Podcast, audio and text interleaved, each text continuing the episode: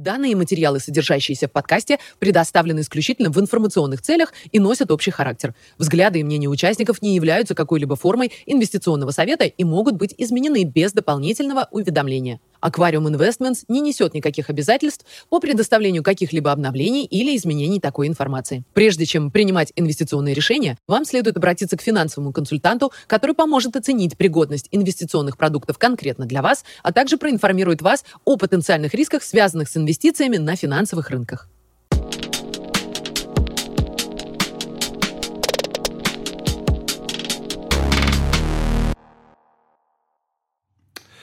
Всем привет! Э, сегодня 12 августа, пятница, и мы вновь записываем э, наш макроэкономический обзор. Привет, Никита!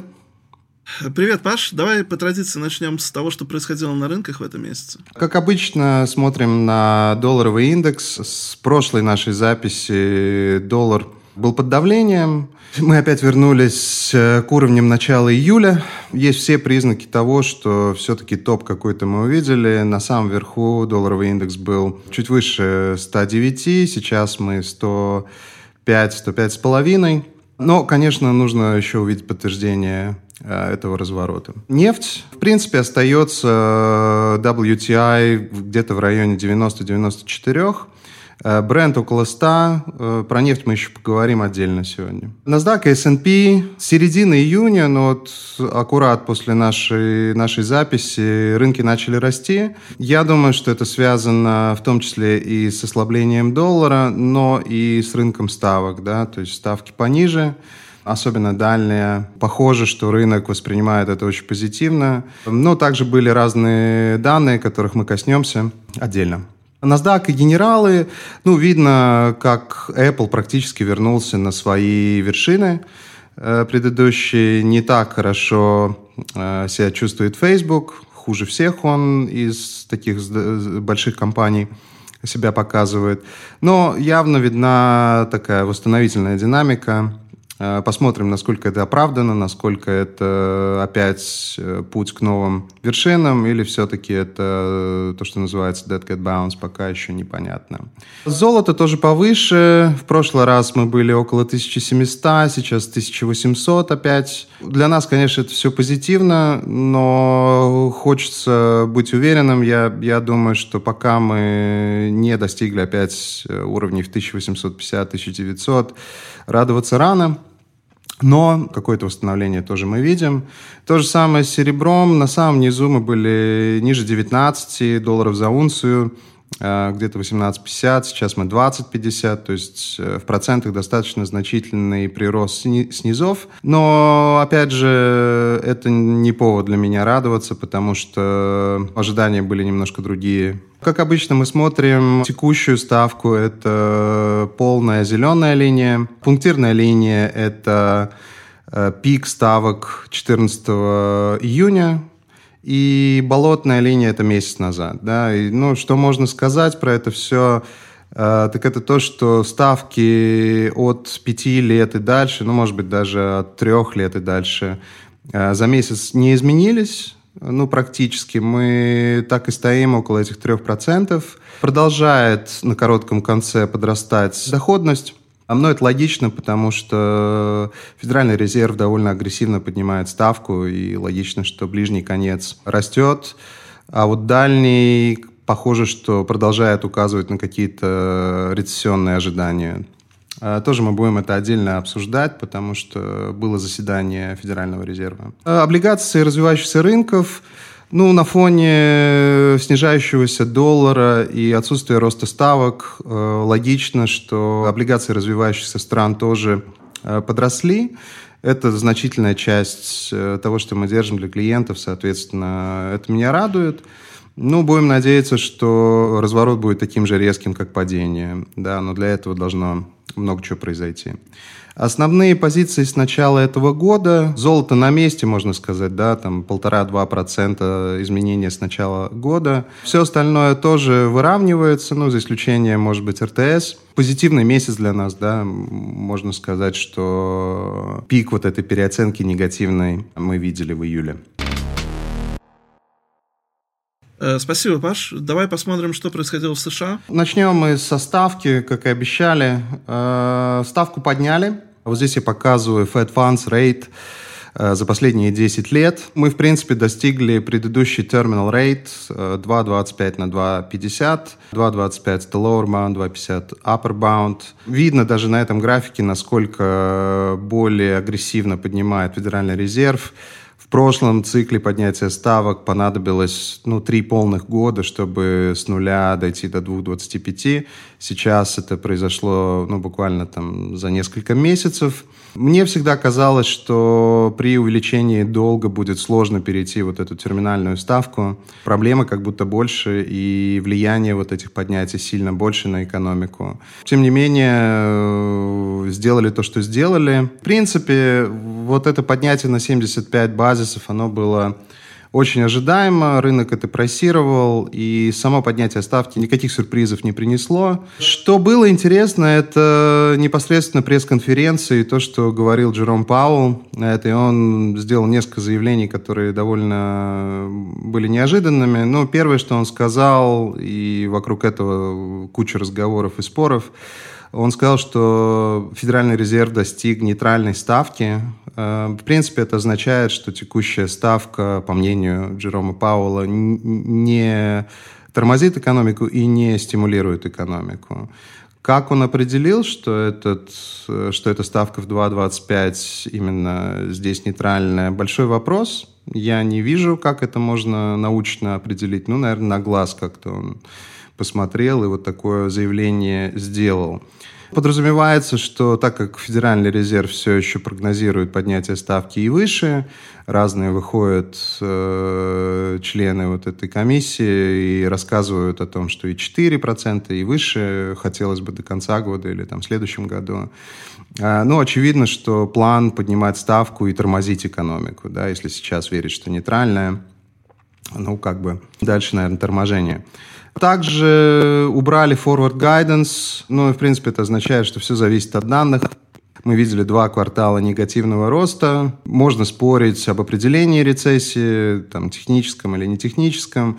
Правда в том, что не было, ну, по крайней мере, 70-х годов э, не было случая, когда два последовательных квартала негативного роста не приводили бы к рецессии. Само определение, оно такое, ну, вот формальное академическое определение, оно очень э, неопределенное, да, то есть это набор каких-то общих слов, и техническим его назвать сложно. Ну, грубо говоря, это должен быть заметный спад вместе с ухудшением безработицы, ну и всякими сопутствующими негативными историями. А, ну, так академики мыслят, практики, такие как я, смотрят на два квартала негативного роста и говорят, ну, трудно игнорировать это замедление, оно точно есть. Ну и дальше вопрос, как это называть, да, то есть это сам, сам, сама идея рецессии это не какая-то точная наука, поэтому, ну, для меня это такой значительный спад, да, я бы так на это смотрел.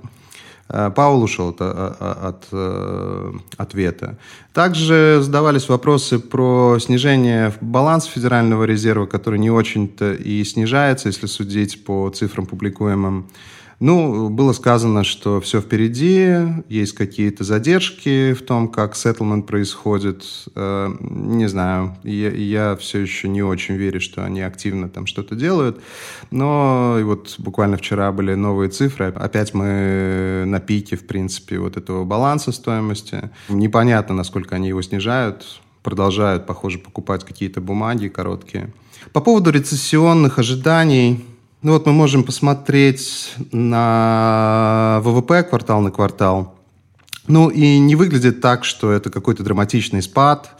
То есть оба квартала мы видели минус, но он такой небольшой. В последнем, во втором квартале минус 0,9% а, квартал на квартал. А, до этого мы видели, по-моему, 1,2 или что-то такое. То есть э, около 2% общий спад – ну и учитывая, что инфляция высокая, наверное, это не так э, страшно пока что. Но если мы посмотрим на инверсию кривой, вот опять смотрим на эти инверсии 2-10, 2 года 10 лет, 2 года 30 лет, но они продолжают снижаться. Опять же, показательно вот это поднятие на 75 базисов на, прошлой, на прошлом заседании. Э, не было вопроса с этими 75 базисами, но был вопрос, как отреагирует кривая, и кривая стала еще более инверсивная. То есть э, рынок, похоже, не верит в то, что удастся как-то плавно это все сделать, да, то есть и рост сохранить, и инфляцию победить. То есть так или иначе рынок говорит о том, что перегнет э, Федеральный резерв свою эту палку, и мы увидим рецессию уже скорее ближе к концу этого года. Еще раз можем посмотреть на Fed Funds Rate и э, двухлетку стремительно мы приближаемся, одна приближается к другой. Еще раз, Fed Rate сейчас 2,25, 2,50. Двухлетка вчера была 3,15, сегодня, ну, что-то похожее, 3,20, может быть. Э, ну, то есть э, еще 100 базисов э, есть в запасе у Федерального резерва, исходя из текущей ставки двухлетней. Она, естественно, может вырасти, но для того, чтобы она продолжала рост, должны быть какие-то суперпозитивные экономические новости которых э, пока нет на самом деле. Ну, если исключить э, занятость и инфляцию, то мы коснемся.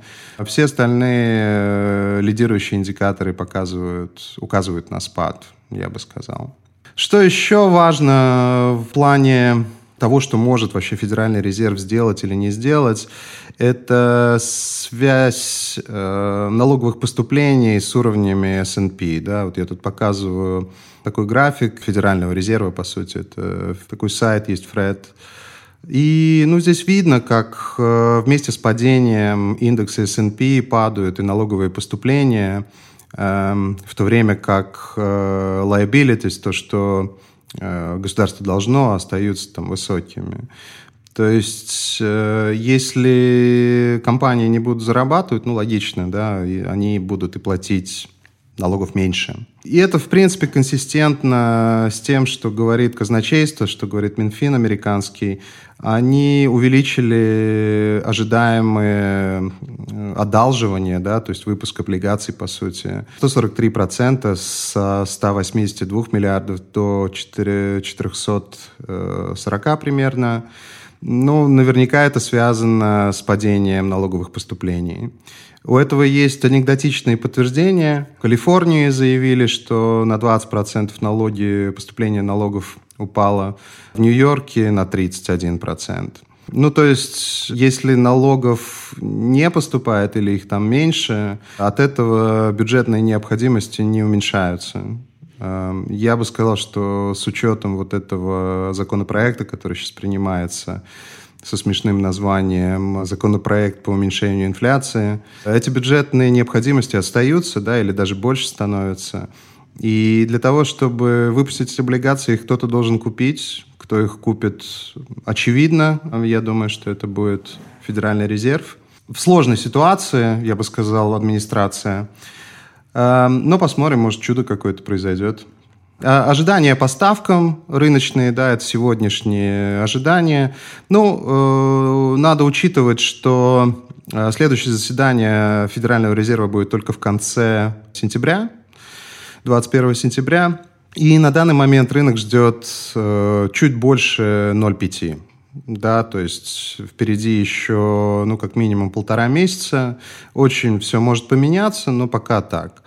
Пик э, ставок рынок прогнозирует, ну, грубо к концу года, к началу следующего года, да, то есть и пик где-то 3,5%.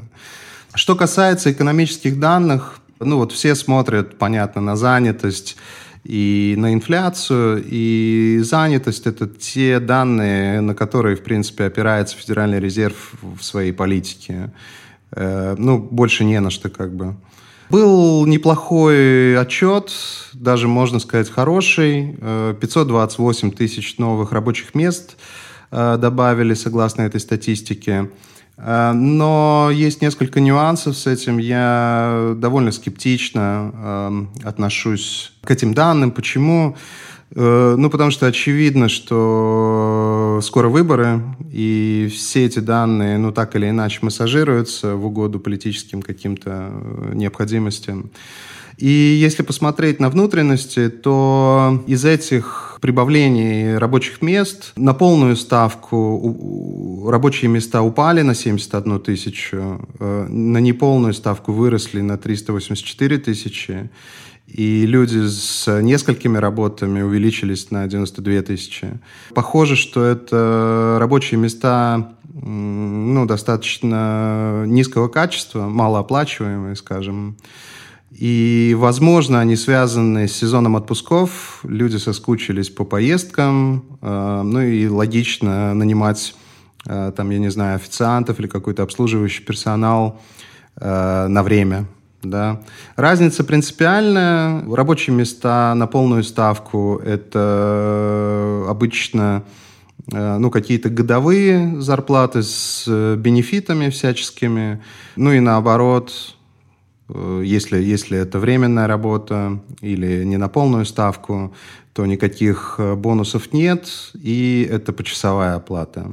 Ну, также эта серия, она всячески адаптируется. Есть, например, сезонные э, всякие адаптации, есть вот это Birth Death Model, которая просто фантомные какие-то добавляет рабочие места. Я с трудом понимаю, зачем это делать, но это позволяет вот заниматься этим массажированием.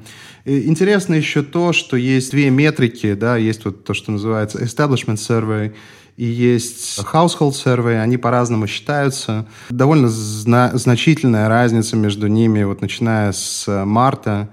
Если Establishment Survey, это вот Non-Farm Payrolls как раз – а с марта 2022 года добавили 1,7 миллионов рабочих мест, то Household отчет показал спад на 168 тысяч рабочих мест. Household эта штука, она более волатильная. Еще раз, там нет вот этих смягчений, как бы. Но по мне она более честная, можно, можно так, наверное, сказать. Ну и это нетипичная разница между ними. А, тоже есть о чем задуматься.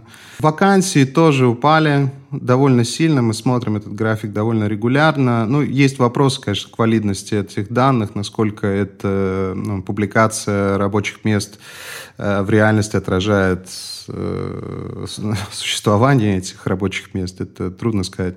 Но, тем не менее, он падает. Явно вакансий становится меньше. Довольно резко падает.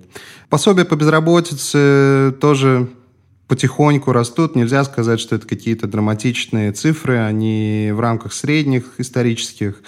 Но явно больше людей обращаются за пособиями. Я думаю, что это тоже будет ухудшаться, этот показатель, скорее всего. В целом идея в том, что не такие, ну, как бы сами цифры, вот этот headline number, то, что, то, то на что все смотрят, он вроде был, был супер э, позитивный, но на самом деле, если копнуть чуть глубже, ну, не так все радужно, я бы сказал. И рынок это все понимает. Э, реакции практически никакой не было на эту суперцифру. То есть изначально как-то там дернулось, но в итоге вернулось э, все обратно. И то же самое можно сказать про инфляцию. Инфляция э, упала, да, ну, процент роста цен, скажем так, э, стал меньше. CPI, американский потребительская инфляция, 8,5%. PPI производственная 9,8%. Интересно, что CPI не вырос за месяц на месяц по нулям. И товарищ Байден сразу отпраздновал победу, сказал, что инфляция, инфляции не было. Что, конечно, глупость говорить, что инфляции нет, когда год на год 8,5% выросла средняя какая-то метрика. Но это, ну не знаю, всерьез это воспринимать как бы нельзя. Возникает вопрос, э, мы достигли пика инфляционного или нет. Я бы сказал, что есть все шансы на это, да. И этому есть несколько причин. Одна э, очень важная причина – это рост запасов товаров, да. То есть запасы товаров на продажу, они на историческом каком-то своем уровне приростов. Вот я показываю здесь график от Investec Research. Ну и понятно, что если магазин условно не может продать товар, который у него на складах лежит, ну, начинает опускать цены. А вторая причина – это стабилизация сырьевых рынков. Вот здесь я показываю Bloomberg Commodity Index, который действительно скорректировался. Он остается высоким относительно низов 2020 года, но, по крайней мере, сырьевые рынки перестали расти в своей э, массе.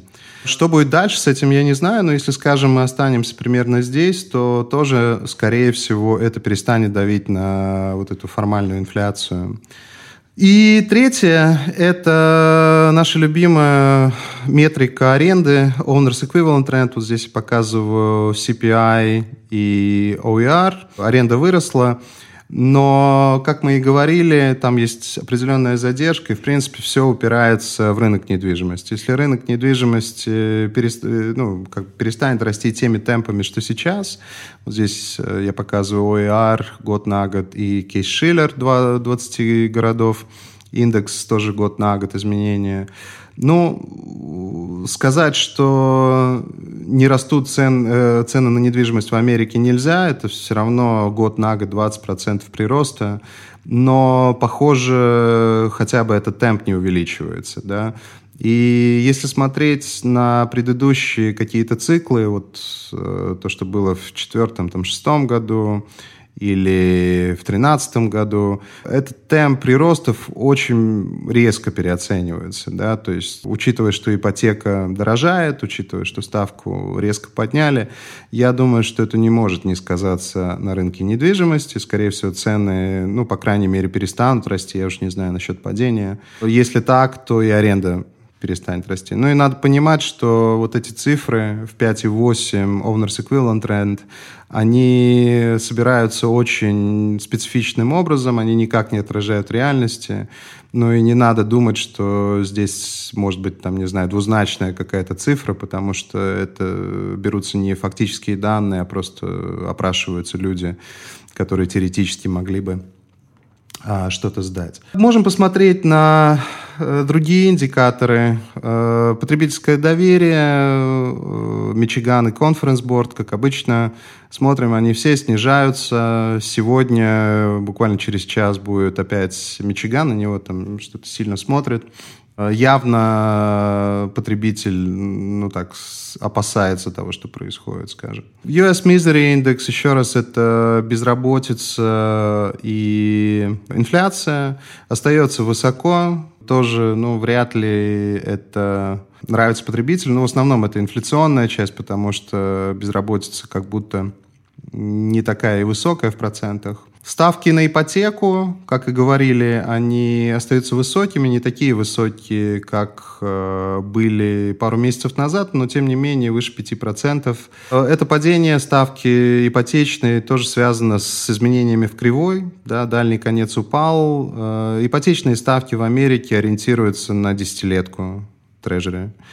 То есть э, десятилетка достаточно сильно упала, но больше всех, наверное. В середине июня она была 3,5, а сейчас 2,80. То есть как раз э, похоже на изменение в ипотечной ставке. Возвращаясь к рынку недвижимости, опять смотрим housing starts и permits. Тоже они пониже. Ну, нельзя сказать, что рынок недвижимости как-то продолжает э, сильно развиваться, да, и это консистентно с тем, что мы показывали в графиках инфляционных. Ну и еще одно подтверждение тому, что э, сентимент э, в недвижимости американской не очень, это э, так называемый индекс сентимента девелоперов да, можно так сказать. Ну и видно, как э, с каких-то пиковых значений мы достаточно сильно переоценились вниз. То есть э, мне кажется, что вот эта концепция, идея того, что рынок недвижимости на своих пиках в Америке, я думаю, что это такое верное подтверждение этому. Сентимент малого бизнеса, ну, здесь очень длинный график. С начала 70-х годов, ну, это, наверное, абсолютный рекорд за все это время. Похоже, что мелкий бизнес страдает крепко. Накопления и потребительские кредиты тоже ничего не поменялось, кредитов стало больше, а накоплений меньше. И то же самое видно на цифрах от Федерального резерва, которые показывают изменение кредитов в номинальных цифрах. Да. Мне кажется, это все само за себя говорит. Понятно, что потребитель одалживается, для чего, там уже другой вопрос. Еще такой интересный график тоже я нашел, тоже на странице Федерального резерва. Он показывает э, розничные продажи номинальные и с учетом инфляции. Синие – это номинальные цифры, и красная с учетом инфляции. Ну и как будто э, покупают больше, но на самом деле нет. Просто цены выросли, и поэтому номинально продают больше.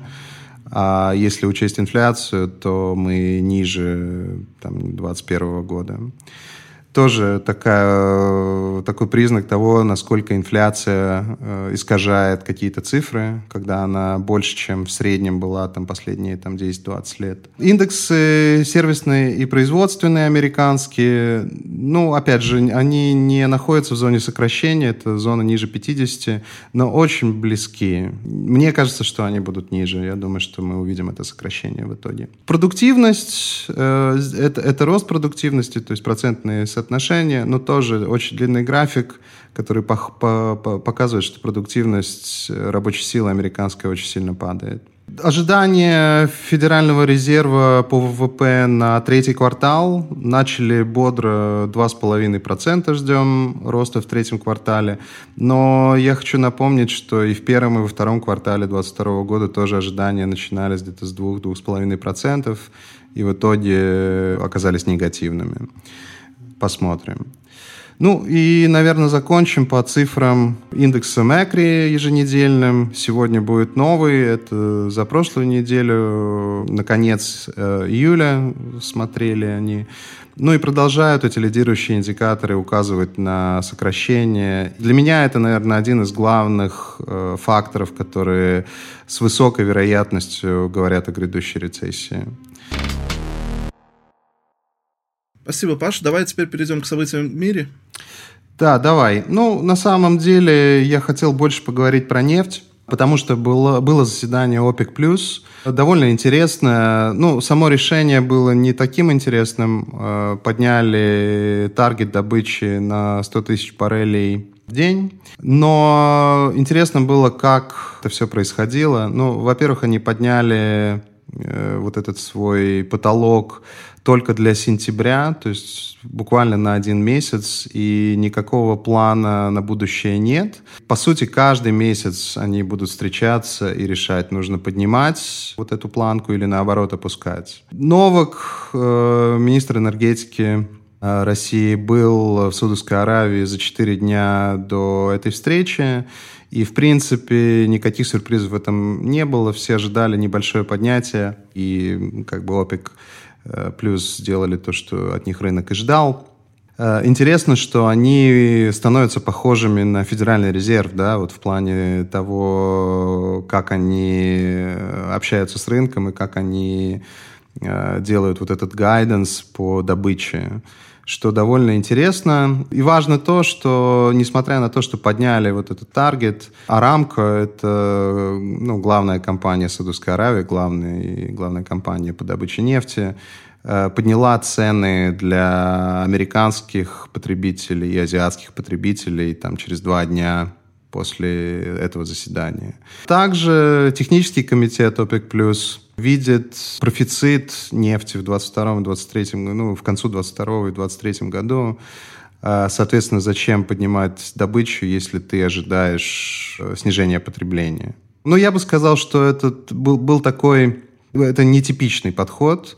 Э, похоже, теперь так будет всегда. Вот эти ежемесячные встречи. Можно ожидать любых там сюрпризов. И надо помнить, что это происходит на фоне снижения стратегического нефтяного запаса Америки. Я показываю здесь на графике, как ну, буквально там, с начала 2022 года ну, в процентах драматично эти резервы стратегически снижаются. Ну, естественно, это на цену давит. То есть я думаю, что если бы американцы этого не делали, мы бы, скорее всего, были ближе к 110-120 по WTI. Надо понимать, что это не вечная как бы история Мне кажется, что для рынка нефти это все довольно позитивно. Ну, вот в плане, наверное, для потребителей не очень позитивно, но для тех, кто держит нефть или нефтяные компании позитивно, потому что с запасами все еще проблема. Вот здесь я показываю, а, есть такие товарищи Gavekal Research, Эм, и они показывают запасы относительно средних за 7 лет и в 2021 году. И вот жирная линия – это 22 год, но видно, насколько ниже эти запасы сейчас. И их продолжают как бы использовать, да, в том числе и стратегические запасы. Ну, вот еще в такой форме можно посмотреть. Это нефть, э, бензин и другие дистилляты. Э, ну, тоже, если сравнивать с четырехлетней средней, мы на каких-то запредельных уровнях. Э, в общем, мало этих запасов. В тот момент, когда американцы перестанут это стратегический свой резерв обнулять, я думаю, что это будет супер эм, позитивно для нефти, особенно если ОПЕК плюс э, порежут добычу или там таргеты добычи. Я хочу, хотел еще показать несколько графиков э, по энергетике европейской. Здесь э, цены на газ в Европе. Опять мы вернулись к каким-то уровням которые видели в феврале, в, в начале марта. Очень много смотрят на график э, электричества. Здесь вот я показываю цены на электричество во Франции.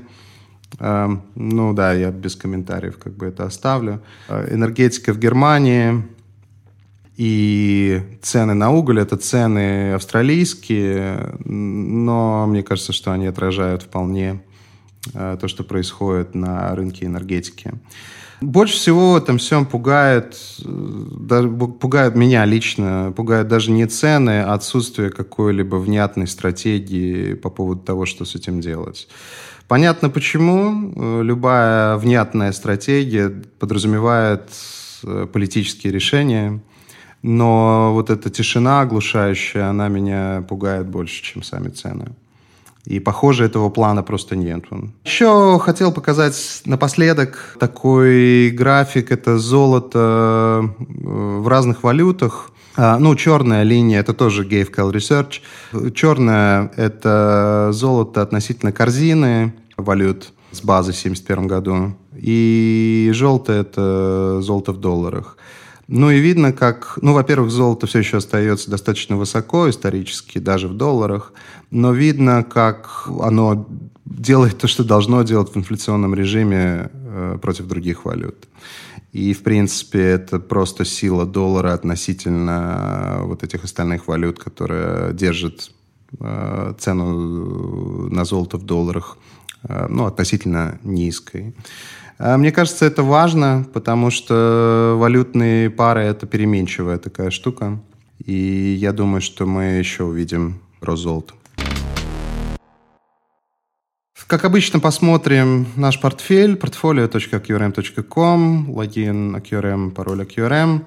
А, ну, как я уже говорил, этот месяц получше, чем предыдущий. Достаточно резко мы э, отросли с э, самых низов, да, мы, похоже, по самому низу писали предыдущую запись с тобой.